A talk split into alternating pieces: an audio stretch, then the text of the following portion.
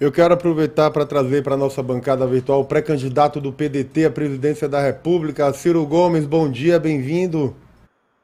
Bom dia, Oswaldo. Um abraço a você. Bom dia, Bruna. Muito obrigado pela oportunidade que a Nova Brasil FM me dá de cumprimentar aos irmãos e irmãs brasileiros de Salvador de toda a nossa, nossa Bahia.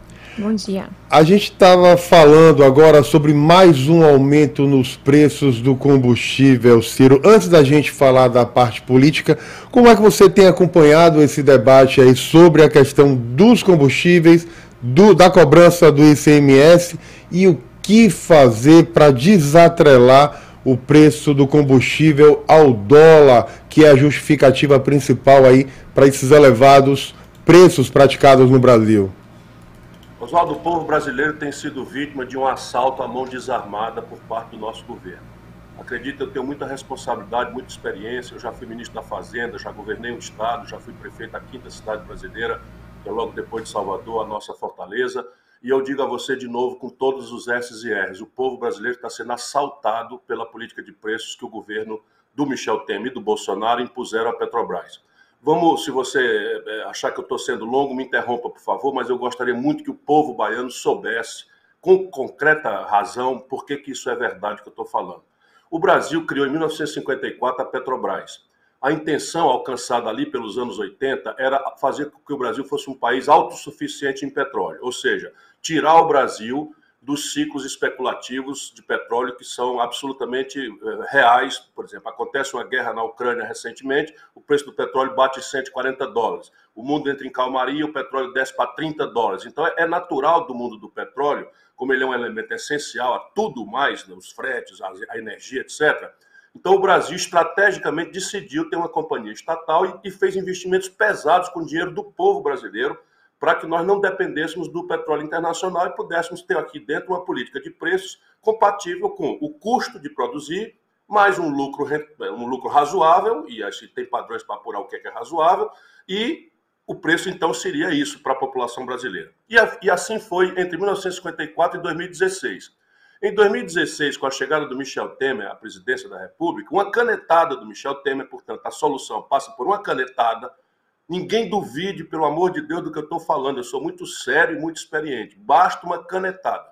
Qual foi a canetada que o Michel Temer fez? O Michel Temer aceitou a pressão dos acionistas minoritários. O que, que aconteceu? A Petrobras, que era completamente pertencente ao povo brasileiro, depois do Fernando Henrique e do Lula, venderam os dois, Fernando Henrique e Lula, venderam 60% do capital não votante da Petrobras. E passou a partir daí o acionista minoritário, que são os bancos aqui do Brasil e do estrangeiro, a pressionar a política, a subornar os políticos para tentar fazer com que a Petrobras partisse para uma política de lucro máximo no curtíssimo prazo, que é o interesse natural do capitalista. Não temos nada que nos assustar com isso. O que nós temos é que achar a origem, venderam 60% da Petrobras aos estrangeiros, e o Michel Temer, num sistema político absolutamente corrupto que se implantou no Brasil há muitos anos, não é, determinou que a política de preço da Petrobras chamasse-se PPI. O que é PPI? De novo, perdão se eu estiver me estendendo, mas eu gostaria muito que o povo brasileiro soubesse como está sendo roubado. PPI é, é preço de paridade de importação. Então, veja, o Brasil tem necessidade de produzir mil barris de petróleo e nós estamos produzindo mil e cem barris de petróleo, para dar aqui um número. Então, o Brasil não só produz todo o petróleo que, que precisa, como tem um excedente para exportar. Como é que a gente devia calcular o preço do petróleo? Ora, como é que calcula o preço de um, de um sanduíche ali no Pelourinho? Você pega o preço, quanto custa produzir o pão, o, o queijo, a manteiga e tal, e bota ali 10%, que é o lucro que vai remunerar o cidadão, a cidadã que estão trabalhando ali para vender um sanduíche. E ele não pode passar o preço muito alto, porque se ele passar o preço muito alto, vem alguém e bota mais baixo o preço na concorrência e toma o freguês. Pois bem, a Petrobras não tem concorrência. De novo, o povo brasileiro precisa saber disso, porque isso aqui é chave da gente entender a solução. A Petrobras tem um monopólio na prática do petróleo no Brasil. Não, não, não, não, não está na lei, mas ela tem um tamanho tão grande, uma capacidade de competir tão extraordinária, que ela é um monopólio na prática. Portanto, todo monopólio, o preço tem que ser administrado pelo governo, como a energia elétrica, que é outro grande escândalo do Brasil. Se vocês quiserem, a gente volta a falar sobre isso. Então, o que é que acontece? Com Michel Temer, você não calcula mais o custo de produção e passa a, a, a, cobrar o barril como se o Brasil tivesse que importar do estrangeiro, PPI. política de paridade de importação. Então, veja, se o Brasil produz um barril de petróleo, e esse é o número oficial, por 10 dólares, e depois que você bota os impostos, ref, o refino, o lucro das distribuidoras, etc, etc, tudo junto, fica 30 dólares. A Petrobras está cobrando 130, 140 dólares. E como é que a gente prova isso? No lucro. O lucro da Petrobras no ano passado foi de 38% explorando a dona de casa que não dá conta mais de pagar o gás de cozinha, enquanto o lucro das grandes petroleiras de ponta no mundo foi a 8%. 8%. Então ela teve 38%. E o que, é que ela faz com esse lucro? Ela investe, ela aumenta a capacidade de produzir, de refino? Não. Ela paga as dívidas? Não. Ela está distribuindo tudo criminosamente antecipado para o acionista minoritário. De novo, esse dinheiro que está saindo do bolso do taxista, do caminhoneiro, da dona de casa e de todos nós, porque o diesel está no frete de tudo e os alimentos estão subindo também porque o frete explodiu. É e nós pagamos a conta. Como é? A população paga a conta. A população paga a conta e está sendo assaltada. Como é que resolve isso? Você me pergunta. É simples, é uma canetada mesmo. Parece assim que não é, porque o Bolsonaro faz esse imenso teatro, mas é uma canetada. Qual é a canetada? Eu, no primeiro dia de um possível governo meu, determinarei que o Conselho de Administração da Petrobras, que o presidente nomeia, e quem desobedecer o presidente, você demite e bota outro, percebe? É uma canetada mesmo. Faça o seguinte, vai doravante ser PPE, ou seja, Política de Paridade de Preços de Exportação. Com isso, eu volto aos custos de produção do Brasil e dou um a mais para a Petrobras para ela ganhar em dólar quando o preço do petróleo explodir lá fora, como aconteceu agora, mas não dentro do Brasil, entendeu? E ela então vai, vai passar a pagar, vai cobrar do povo brasileiro quanto custar produzir aqui dentro, mais um lucro razoável. O que, que vai acontecer? As ações que os capitalistas privados, os banqueiros têm na mão, vão tender a se desvalorizar. Como o Brasil tem que ser um país sério, e a gente não pode simplesmente enganar e lesar quem investiu na Petrobras, a gente vai anunciar no mesmo dia que o governo brasileiro vai recomprar até 60% do capital é, controlador da Petrobras porque a partir daí eu transformo a Petrobras numa grande companhia de energia limpa. E aí o povo brasileiro da Bahia deve ajudar o povo brasileiro que não é da Bahia para entender que eles estão tentando privatizar a Petrobras. Deixa eu lhe dizer, no mundo do petróleo, Oswaldo, 80 de cada 100 barris pertencem a estatais. E apenas 20% do, do, do petróleo do mundo pertence a um oligopólio, a chamada Sete Irmãs, que são corporações poderosas que mandam nos seus governos, nos Estados Unidos, na Inglaterra, na França, com a Total, por exemplo. Então, nós não podemos fazer isso sob pena de acontecer o que aconteceu com a Landulfo Alves. Um sacrifício tremendo que nós gastamos para fazer essa grande refinaria, uma pioneira refinaria no Brasil, e a Petrobras organizou a sua base de produção no território nacional, de maneira que você não pode trazer um, um óleo diesel do Rio de Janeiro, de Duque Caxias ou do Rio Grande do Sul, porque ele chega muito caro. Então, todo mundo da Bahia já está experimentando o dia seguinte de uma privatização. É o diesel mais caro do Brasil. Agora, Ciro, a gente vive inflações, a inflação sendo praticada, a, que pesa na mesa, pesa na vida, na família do, do brasileiro. E a gente sabe que sempre teve uma relação muito grande entre a situação econômica e o resultado eleitoral e dessa fase eleitoral. O que justifica, o que explica esses índices de avaliação aí do atual presidente Bolsonaro, já que a situação econômica do país é complicada, alta no preço do combustível, o supermercado é cada vez mais difícil a família conseguir se manter. O que explica essa avaliação positiva do presidente ainda? Olha, na minha opinião, é o ódio é o ódio e a intoxicação ideológica odienta, né, que deriva do tal, da tal política que o Lula implantou no Brasil, do nós contra eles. Então, o nós contra eles é assim: você não discute mais o preço do feijão, não discute mais o preço da gasolina, não discute mais, é o comunismo contra o fascismo. E fica todo mundo induzido quando isso não vai botar comida no prato de ninguém. Essa é a minha grande e grave responsabilidade. Eu que já ajudei o Brasil, fui, fui, ministro da Fazenda, ajudei a fazer o real, eu sei a natureza dessa inflação e ela tem como ser revertida em seis meses. Porque, eu, eu, se você quiser, a gente pode aprofundar isso. Eu não quero simplificar problemas, mas é que a inflação no Brasil, meu caro Oswaldo, é produzida pelo governo. Uma das causas é o preço dos combustíveis, que nós já mostramos aqui, é produzido pelo governo. A outra causa é a energia elétrica. Mandaram uma pancada de quase 20% de aumento e hoje está anunciado nos jornais que a ANEL autorizou um aumento de 63% na bandeira verde, na, bandeira amarela e na bandeira vermelha, não é? no dia seguinte que nós tivemos o anúncio da privatização. Esse país é um país assaltado. E como nós temos uma matriz hidráulica, não há nenhuma razão que, que justifique o preço da tarifa subir. E depois você tem o preço dos alimentos. Qual é a razão do preço dos alimentos? A puxada de, de, de preços internacionais. A China entra comprando. Ora, mas o Brasil não é um país importador de, de, de, de, nem de petróleo nem de alimentos. Pelo contrário, acabamos de colher a maior safra da história, 238 milhões de toneladas. Se nós montarmos uma política de abastecimento e preços em que o governo entra comprando na safra para proteger o produtor dos, dos, atravessadores e guarda esses estoques reguladores para vender na entre safra, na seca ou na puxada de preço internacional, regulando o preço para o consumidor, o Brasil já teve isso. Eu não estou inventando a roda. Cibrazen, Conab, tudo era uma estrutura que até na ponta tinha Cobal, que era uma tentativa de dissolver os oligopólios e os cartéis que exploram a, na comida o nosso povo. Portanto, enfrentar a inflação no Brasil é uma coisa tecnicamente simples. O grande problema nosso é que a política que devia estar discutindo isso, por isso que eu peço desculpa a vocês, eu sou um pouco mais longo na resposta, tento explicar, para ver se o povo sai dessa jogada, que os políticos, né? Porque, repare, se você for discutir isso, nós vamos ver que a crise brasileira tem 11 anos. Ora, o Bolsonaro está aí há três anos e meio. Há sete anos, quem estava mandando era o PT. O desemprego saiu de 4% para 12% com o PT.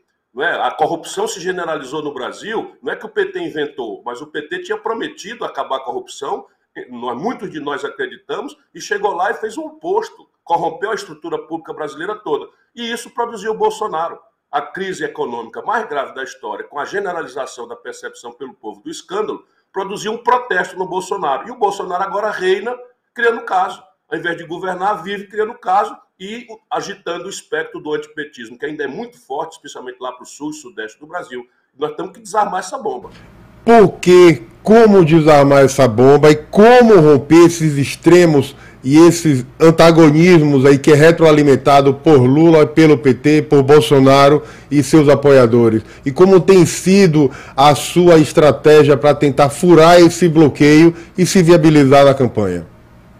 Mas antes de mais nada, muita humildade, sabe? É preciso que a gente entenda que cada vez mais, modernamente, acabou de acontecer na Colômbia, é? mas as eleições municipais aconteceram fenômenos muito parecidos recentemente. nas eleições de 2018, o governador de Minas Gerais não era cogitado em pesquisa, o governador do Rio de Janeiro, que foi eleito, não era cogitado em pesquisa, não é? o Bruno Reis, aí quando começou, estava lá embaixo. Enfim, cada vez mais a população decide em cima da hora, duas semanas, uma semana e meio antes, porque a política, como abstração, está muito desmoralizada, parece um ruído muito desagradável para um povo que está desempregado, no desalento, sabe, com o nome sujo no SPC, sofrendo o pão que o diabo amassou na saúde pública, na segurança, todo mundo com medo. Então, são problemas muito esmagadores.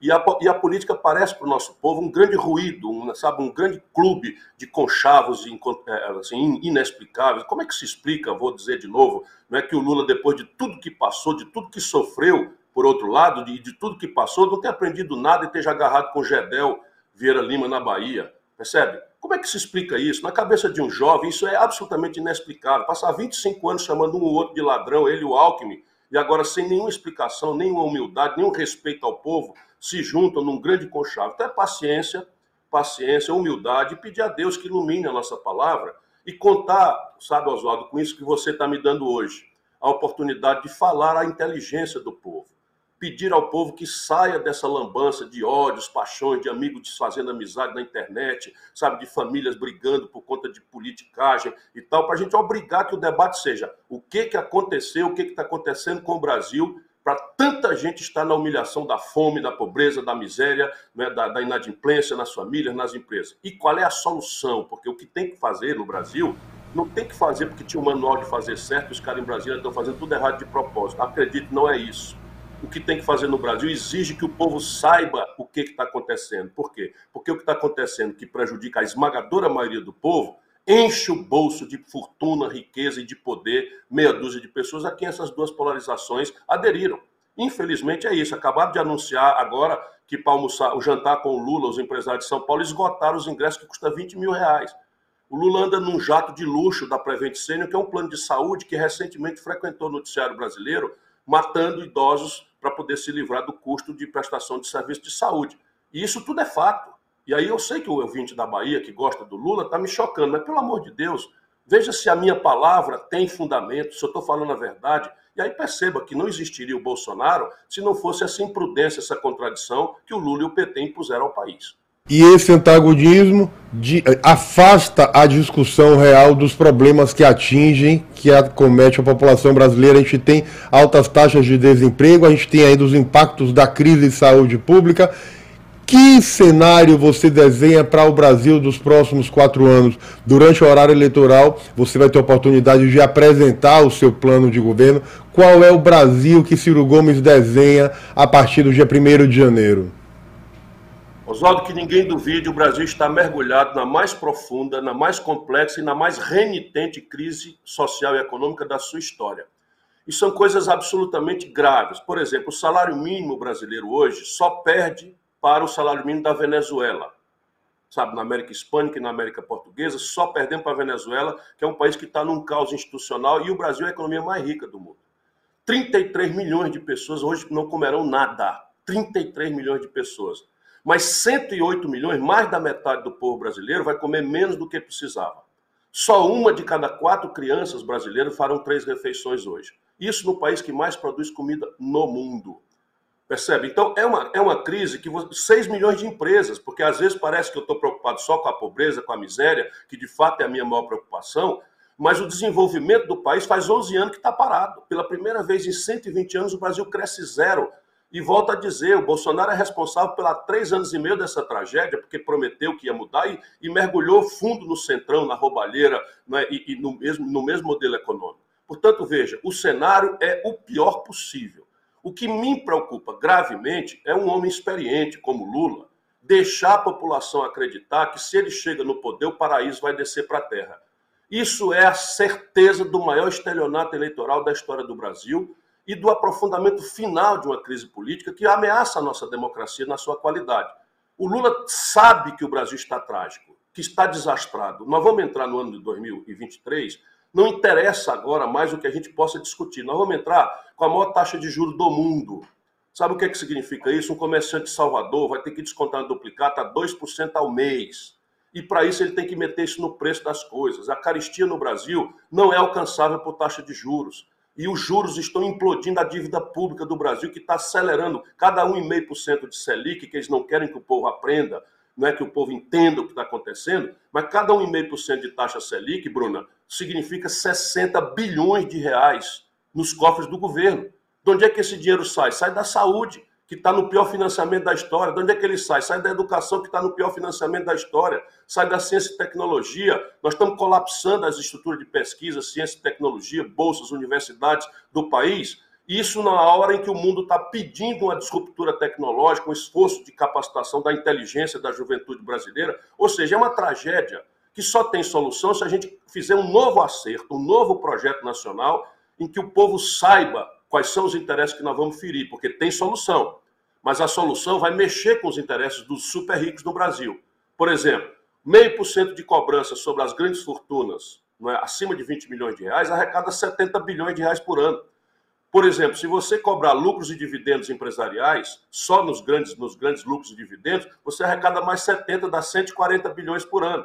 Se você acabar com a, com a mamata de, de, de, não cobrar imposto de queijo suíço, filé mignon, salmão, que hoje eles meteram por corrupção pra, na cesta básica do povo, para não pagar piscofins, você arrecada 8 bilhões de reais por ano. Percebe? Então o dinheiro está aí. O problema é que o Brasil só cobra imposto de pobre, de, de classe média e da, da, da média e pequena empresa. Os super ricos do Brasil não pagam nada. Se você fizer esse jogo com o povo, aí você consegue forçar que o Congresso Nacional vote a favor de uma reforma do sistema de impostos que diminua os impostos sobre a classe média e o povão e aumente os impostos sobre as classes mais ricas para dizer de onde vem o dinheiro para você fazer uma radical mudança e retomar o desenvolvimento do país. Você e o PT defendem aí o fim do teto de gastos, defendem também a taxação das grandes fortunas, retirar de quem tem mais para não tirar tanto de quem tem tão pouco, Ciro? Veja, a, a tributação progressiva sobre a renda e sobre os patrimônios é como o mundo inteiro faz. Tudo que eu estou propondo aqui é, é em linha com as melhores práticas internacionais e com a melhor literatura do assunto. Mas eu tenho uma vantagem adicional que é a minha experiência. Eu já fui ministro da Fazenda.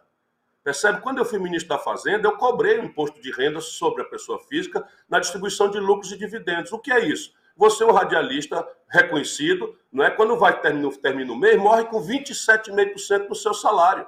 27,5% é o que a classe média deixa na mão do governo ali só porque recebeu o salário.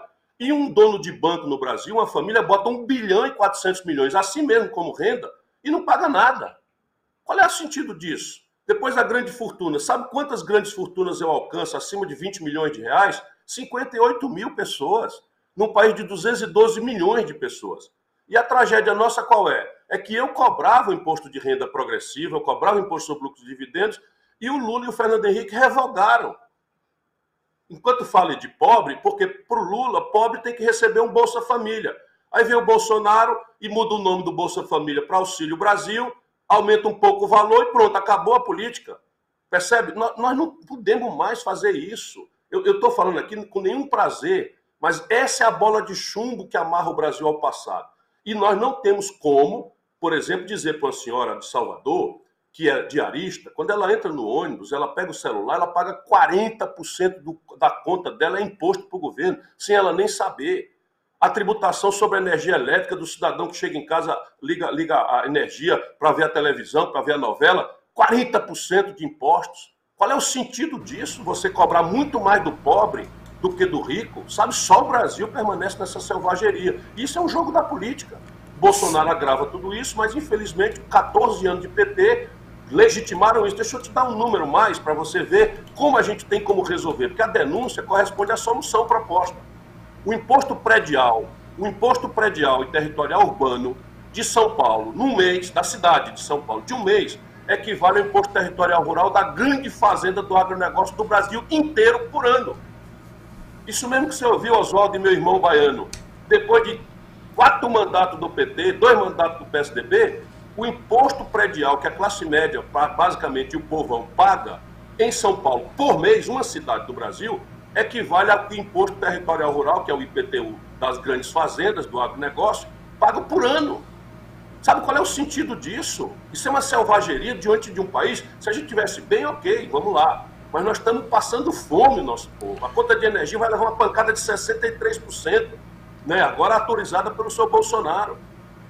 Ciro, a gente tem uma realidade local que é reflexo, com certeza, do cenário nacional. Na Bahia, hoje, tem mais pessoas que recebem o auxílio emergencial, o benefício, do que trabalham por carteira assinada. O que deve ser feito para virar essa chave, já que as pessoas querem ter oportunidades de trabalho e qualificação necessária para isso? Olha, o Brasil precisa entender, e isso é o papel da política, do debate político, que nós precisamos achar o caminho do, de voltar a crescer a economia. Sem crescimento econômico, meu caro Oswaldo, não há resposta para nenhuma das prioridades que estejam no coração do povo brasileiro. Nenhuma. Alguém acha que é saúde, alguém acha que é segurança, alguém acha que é emprego. Nada disso tem solução se a economia não crescer. Vamos explicar por quê. Porque, repare, emprego não cai do céu. Emprego é consequência de você abrir uma loja e a outra não fechar. De você aumentar uma roça a outra não encolher. De você abrir uma indústria a outra não fechar. Percebe? Isso é consequência de emprego. É, quer dizer, só aparece emprego assim. Faz 11 anos que o Brasil cresce zero. Nasceram 25 milhões de pessoas nesses 11 anos. Se a gente já fosse uma economia razoavelmente bem distribuída, nós já teríamos o bolo do mesmo tamanho para 25 milhões de novas bocas. Mas a, a, economia brasileira é a piormente distribuída entre todos os países do mundo. De novo, depois dessa experiência de 25, 30 anos do mesmo modelo econômico, Oswaldo, cinco pessoas, os dedos de uma mão, acumulam a renda dos 100 milhões de brasileiros mais pobres e de classe média. Cinco pessoas acumulam a renda e a fortuna dos 100 milhões de brasileiros mais pobres. Como é que a gente cresce? Bom, crescer, no caso contemporâneo do Brasil, precisa resolver o prego, o enguiço de quatro grandes motores. De novo, me interrompa se eu estiver sendo longo, mas eu quero ajudar o povo a entender. Primeiro, quando o PIB cresce, principal, o principal motor de crescimento da economia é o consumo das famílias. Ninguém precisa ser economista para entender. Se as economias, se as famílias aumentam o consumo, o comércio vende mais, contrata mais gente, encomenda mais da indústria, que recebendo mais encomenda, contrata mais gente, encomenda mais da matéria-prima. Então, 60% do crescimento que não temos, portanto, se a gente quiser ter, temos que consertar esse motor, é o consumo das famílias. De onde é que vem o consumo das famílias? Emprego, renda e crédito. Ora, emprego e renda vem depois que o país cresce. Aquela história de abrir uma loja sem a outra fechar. Aonde é que eu posso e tenho que fazer uma política pública para começar a virar o jogo? No crédito. Aí como é que está o crédito? 77 de cada 100 famílias do Brasil estão no limite recorde de endividamento. Isso significa, com os juros criminosos que o Brasil cobre, estão aumentando pesadamente, que nós temos 65 milhões de pessoas humilhadas com o nome no SPC, portanto, banidas do crédito. Aqui tem uma proposta de fazer uma, uma grande reestruturação em que o governo entra e media um grande desconto, que aqui no Ceará a gente tem conseguido descontar até 90%, as pessoas às vezes não acreditam, porque a banqueirada não quer que o povo saiba que é possível, porque isso é a nova escravidão. Não é? Então você consegue, fazendo um leilão reverso, o governo entra e bota o Banco do Brasil, a Caixa Econômica, o Banco do Nordeste, o Banrisul lá para baixo, para fazer o refinanciamento desses 10%. A mesma coisa para as empresas. De onde é que vem o outro motor do crescimento? Investimento empresarial. Ora, no Brasil, se não cresce a economia, o que está acontecendo? A Ford fechou na Bahia. Depois de 54 anos no Brasil, foi embora do Brasil. Por quê? Culpa do Bolsonaro? Sim, porque o Bolsonaro é o responsável por isso. Mas havia 15 anos que a Ford estava trabalhando com 25% de capacidade instalada ociosa. Significa o quê? Ela podia vender mil carros por mês e só estava dando conta de vender 750 há 15 anos. Não tem negócio que sustente isso. E essa capacidade instalada para ocupar só vem depois do crescimento. O que é que eu posso resolver antes? De novo, 6 milhões de empresas, Oswaldo, estão hoje no Serasa.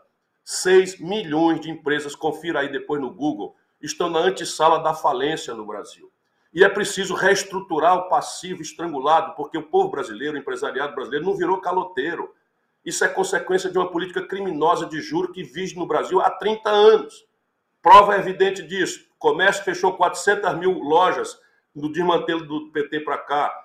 8, é, 38 mil indústrias fechadas do desmantelo da Dilma, do Lula e do PT para cá. Pois bem, são números oficiais da CNI, da Federação Nacional do Comércio. Percebe? Mas no Brasil, cinco bancos nós temos, acumulando 85% de todas as transações financeiras, entraram quatro deles no ranking dos 10 bancos mais lucrativos do mundo. O lucro de quatro bancos no Brasil está entre os, mais, os 10 maiores do mundo. Ora, o Brasil é economia precária, pobre, subdesenvolvida, não tem um banco chinês, não tem um banco japonês, não tem um alemão, não tem um italiano, não tem um inglês, sabe? Não tem um banco espanhol. Quatro bancos brasileiros. E aí está a chave. E esses bancos compraram a polarização mandam, desmandam, financiam pesquisas, constrange a mídia dita nacional de São Paulo e do Rio a obrigar todos os candidatos a, fazer o que eles querem. E eu sou o único, infelizmente, que vou estou propondo com começo, meio e fim. Eu tenho isso é longo, mas é um livro que está escrito para as pessoas saberem. Por quê? Porque eu quero me exibir? Não. É porque se o povo não souber, eu até posso ganhar a eleição, mas não muda o Brasil. Ciro, você uh, está sempre aí no ataque ao ex-presidente Lula, ao presidente Bolsonaro. O debate do combate à corrupção vai ser importante ao longo do processo eleitoral. E hoje a gente tem a informação de que a Polícia Federal realizou uma operação e prendeu o ex-ministro da Educação, Milton Ribeiro, e pastores suspeitos de operar balcão de negócio no Ministério da Educação. Como é que você vê aí essa ação da Polícia Federal e o impacto que isso tem sobre o governo Bolsonaro? Olha, é, é devastador, porque o Bolsonaro se elege, eu volto a dizer, para respeitar. Eu não faço crítica ao Lula, de quem eu posso até dizer sou, né? Mas eu, eu sou amigo do Lula há 35, 40 anos, eu ajudei em todas as ocasiões, mas infelizmente ele se rendeu, ele se vendeu, sabe? O Lula se corrompeu. Eu assisti de perto, sabe, essa, essa transformação do Lula que tinha vivo interesse né, em ajudar a pobreza brasileira a enfrentar os dramas, para esse Lula dado ao desfrute da burguesia e que é absolutamente concessivo a todo tipo de, de, de, de conchavo, de, de contradição. Está aí, o pastor Isidório também estava num escândalo domingo passado, e é o homem do Lula aí também, porque o Lula perdeu qualquer escrúpulo, sabe? Ele não tem mais compromisso com nada. E eu que o ajudei durante quase 40 anos, não consigo mais sequer conviver politicamente, naturalmente, desejo pessoalmente que ele seja feliz, mas eu quero mostrar para o povo que o problema está mais embaixo. É o modelo econômico e o modelo de governança política. Nós já vimos aqui na energia, no petróleo, na inflação, no desemprego, etc., o problema do modelo econômico. Agora vamos ver sob o ponto de vista do modelo de governança política. Como eu tenho muita experiência, Oswaldo, eu conheço essa gente toda. Eu sei que o governo Bolsonaro é um governo absoluto e organicamente corrupto, mas se elegeu denunciando a corrupção do Lula e do PT, que não dá para fazer de conta que não aconteceu, e denunciando as mazelas da crise econômica.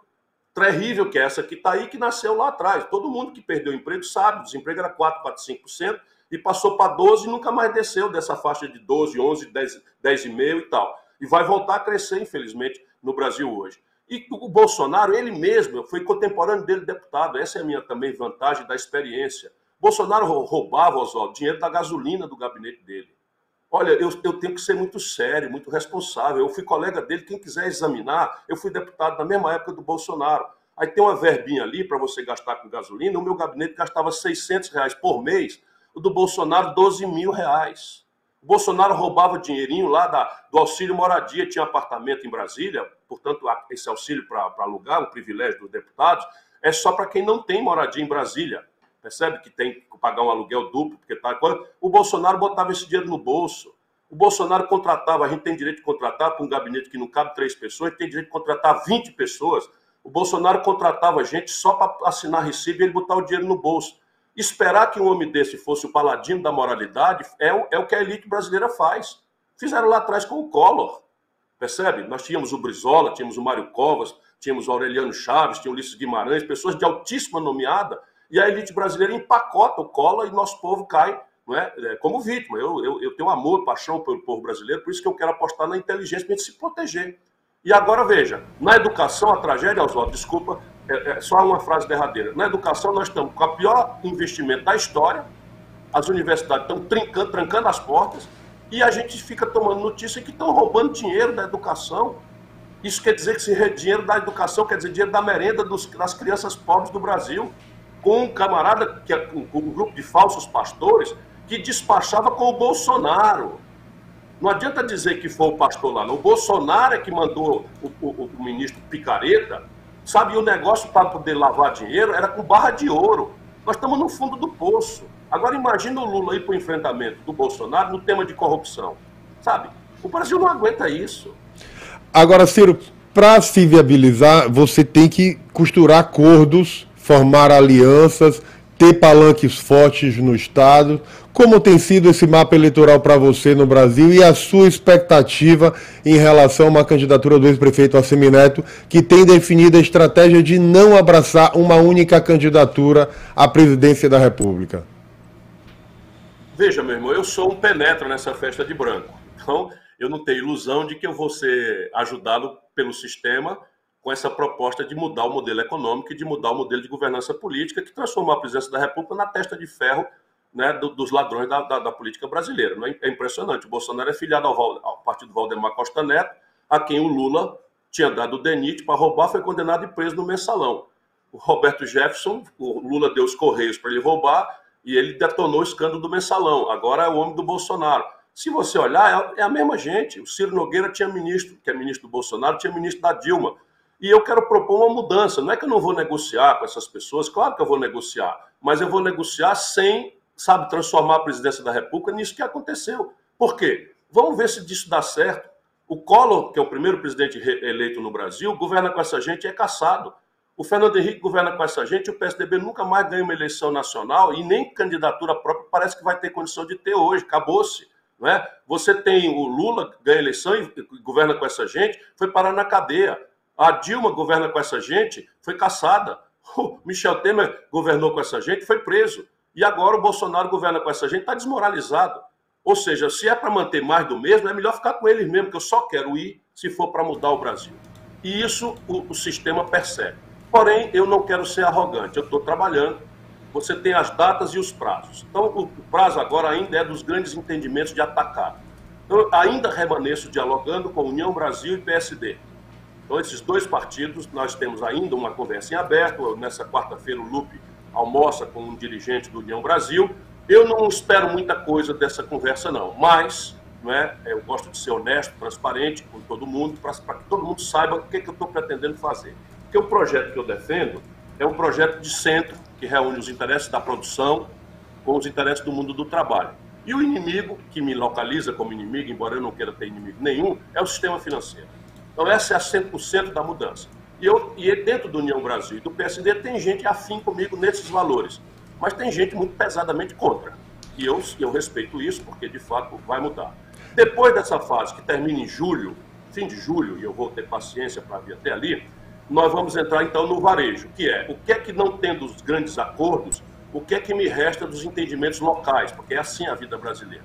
E aí vem a resposta para o ACM Neto. Pouco importa para nós, do PDT, que somos liderados pelo, pelo, pelo Félix Mendonça, que é um querido amigo desde o velho pai, né, como eu estou na estrada há algum tempo, e por ele, que é uma, uma pessoa muito querida, mas nós temos Léo Prates, nós temos Ana Paula hoje, não é? São, enfim, o PDT está tá muito bem representado e crescendo com a boa nominata de deputado estadual, e nossa inclinação aí, claro que quem manda são os nossos companheiros do PDT, Félix Mendonça à frente, nós, a nossa intenção é apoiar o ACM Neto. Por quê? Porque achamos que é o melhor para a Bahia, achamos que ele é um administrador extraordinário, achamos que ele responde aos, aos requisitos de decência, de comprometimento com os destinos da Bahia, que é um pedaço muito importante do Brasil e especialmente do nosso querido Nordeste.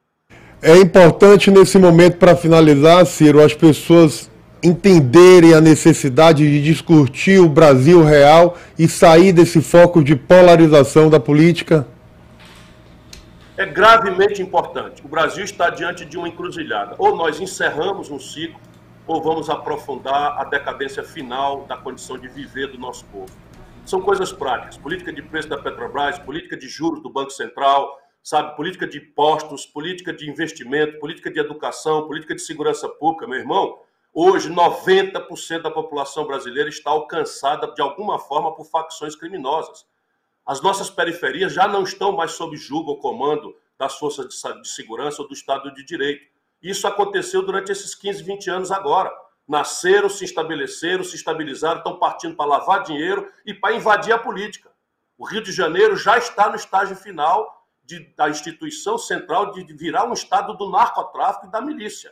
Isto é o destino do Brasil se nós não entendemos. Eu peço a Deus que ilumine a minha palavra para eu tocar no coração do povo brasileiro. Nós precisamos virar essa página, sabe? Encerrar, mandar os dois brigarem lá fora para iniciar um novo ciclo. E esse ciclo supõe o compromisso com o trabalho, com a decência, sabe? Porque o que bota um país para frente não é esmola, não é a migalha de um, de, um, de um banquete de banqueiros que não pagam imposto e ganham os maiores lucros do mundo. O que bota um país para frente é o trabalho decentemente remunerado, é a família poder andar na rua sem a humilhação do crédito, do crédito é, é, explodido no SPC, é um sistema financeiro que se associe com a produção, é um governo que avance na infraestrutura e que ponha 100% da nossa garotada no escola em tempo integral, profissionalizante, como nós já estamos fazendo aqui na nossa experiência do Ceará. A gente tem o Brasil dividido em três hoje, um terço que é Lula, um terço que é Bolsonaro, mas um terço não tem ainda clareza em quem vai votar na próxima eleição.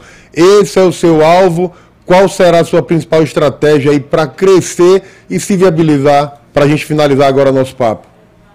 Deixa eu ler para você as pesquisas que são pagas por regra pelos bancos para obrigar a gente a ficar antecipando o resultado e não deixar o povo discutir o que interessa: emprego, salário, juros, etc. Então veja, hoje a reeleição no Brasil é de tal forma desequilibra o processo que ela pode ser entendida como uma espécie de plebiscito, um mandato de oito anos com plebiscito no meio. O Bolsonaro parece que tem 75 a 25 contra ele desse plebiscito. Então parece que o Bolsonaro é um cara que está condenado a perder a eleição, porque é disparado o pior presidente do Brasil, num país que teve Dilma e Collor né, rivalizando ali o bronze e, e, e, a prata como os piores presidentes da história do Brasil, por números. Não é nenhuma desafeição minha, até porque eu lutei muito contra o golpe que derrubou a Dilma, para ver agora o Lula agarrado com o Renan Calheiros, que presidiu o golpe. Mas tudo bem, cada um faz o que achar que deve, Deus está vendo nossa conduta e o nosso povo também. Veja, 75 são contra o Bolsonaro, mas apenas 45, nas melhores hipóteses, aterrizam no Lula.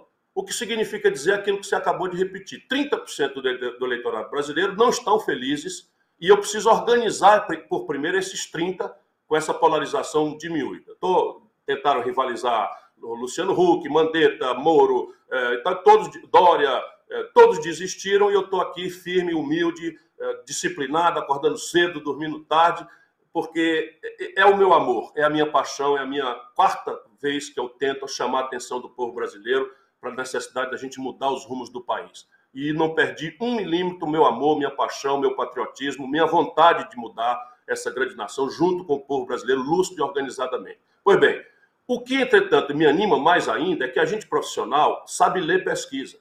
Dos 45% do Lula, 15, ou seja, um de cada três, não estão não, não, não, não votando no Lula felizes. Estão votando no Lula por uma razão. É o cara que vai encerrar a agonia que o Bolsonaro está nos impondo. Ora, se eu mostrar para o povo brasileiro, como a campanha vai mostrar, que eu também liberto o Brasil do Bolsonaro, e que eu não tenho que explicar nem corrupção, nem contradição política, nem conchavo, nem a crise econômica, nem a, nem a ladroeira generalizada que o Lula representa hoje, esses 15 podem vir para a nossa proposta. E nos, nos 25 do Bolsonaro, nada menos do que 9 já não tem mais nenhum entusiasmo com Bolsonaro, mas tem uma lembrança muito amarga do, do, do, do petismo. Isso estava muito forte agora nas eleições municipais, meu caro Oswaldo. O mundo político não quer ler isso. O PT e o Lula, presente em todas as campanhas, como em Salvador, perderam as eleições em todas as capitais brasileiras. Um aninho atrás. Por quê? Porque esse voto mais esclarecido não perdeu a memória da tragédia econômica e do escândalo generalizado de ladroeira que o Lula promoveu e que está repetindo. Eu vou dar um exemplo para o Baiano de novo. O Gedel, aquele dos 51 milhões de reais, daquela fotografia constrangedora, é o homem do Lula na Bahia, o pastor Isidoro, da cura gay, desse escândalo que, mais uma vez, a gente tem que separar o joio do trigo. A maioria esmagadora dos pastores são boas pessoas, as comunidades terapêuticas são boas, boas, boas coadjuvantes para colaborar com esse. Eu sei bastante bem disso. Mas o Lula está agarrado é com a escória da política brasileira. Por quê? Porque isso é, é o que virou o mundo do Lula. O poder pelo poder, não quer nem saber de coisa nenhuma mais no Brasil. Ciro, quero agradecer demais a sua disponibilidade de falar com a gente. Nosso tempo estourou, já estou sendo cobrado aqui. Libera o nosso programa. Obrigado pela sua presença com a gente. Que você tenha aí espaço para colocar suas ideias e chamar a atenção do país para a necessidade de discutir o Brasil de verdade sair dessa pauta de costumes que não resolve a maioria dos nossos problemas. Obrigado, Ciro. Boa sorte. Você, Obrigado a Bruna Ferraz e a toda a gente querida que ficou nos acompanhando aqui na Nova Brasil FM, a rádio de todo o povo da Bahia. Muito Obrigado, obrigada. Ciro. Bom dia.